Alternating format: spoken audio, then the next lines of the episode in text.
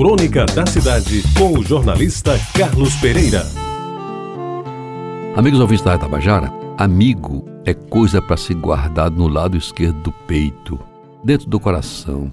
Assim escreveu Milton Nascimento numa das suas mais belas composições. E em verdade, os amigos são aqueles que estão perto ou longe, prontos para lhe ouvir, para ajudar ou até para lhe criticar. Eu tenho perdido nos últimos meses e anos alguns amigos inesquecíveis. Poucos é verdade, até porque, confesso, tenho poucos amigos de verdade. Conhecidos, colegas, camaradas, a gente faz as dúzias, mas amigos para valer, esses são contados nos dedos. E ultimamente são muitos os que tiveram suas vidas ceifadas por essa terrível pandemia que já matou mais de 530 mil brasileiros. Pois bem, lendo recentemente a notícia de que até hoje o motorista irresponsável que tirou a vida de Hugo Lemos Guimarães, quando ele com sua família aproveitava um fim de semana prolongado em dezembro de 2018 em São Miguel do Gostoso, no Rio Grande do Norte, recordei que a minha amizade com ele começou e floresceu, principalmente durante os anos 70 e 80 do século passado.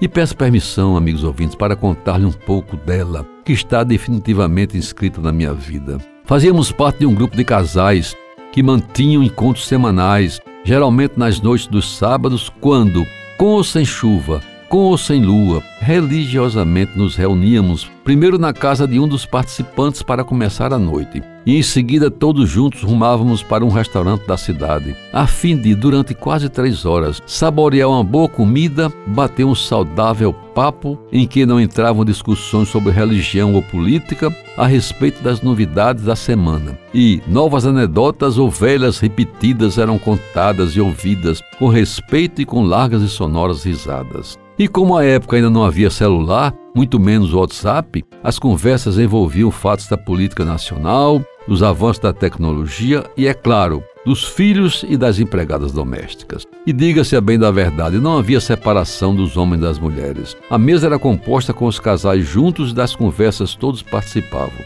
E Hugo era um dos mais afáveis, dos mais divertidos e tinha sempre uma nova história para contar. E se fazia ouvido de todos, com maior respeito, sobretudo quando cantava e decantava nos dois amores da sua vida, sua mulher Maria Arminda e o seu clube de preferência, o Vasco da Gama. Pois bem, daquela turma ainda restam três que vão resistindo bravamente. Já não fazem anos, vão durando. João Furtado, Tito e o locutor que vos fala, para anunciar neste final de oração que numa das últimas vezes em que me encontrei com Hugo num restaurante da cidade, ele me cobrou uma crônica sobre os tipos populares da cidade. Eu atendi, escrevi e publiquei, mas como ele se foi sem revelar se leu o meu escrito, o segredo morreu também com ele.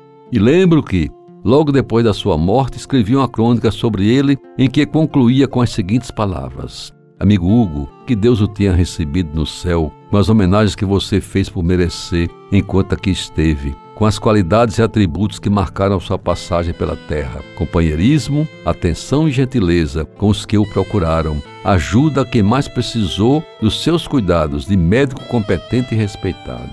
E agora, para terminar, amigos ouvintes, como comecei, reproduzo mais um verso da canção de Milton Nascimento. Hugo, qualquer dia, amigo, a gente vai se encontrar. Você ouviu Crônica da Cidade com o jornalista Carlos Pereira.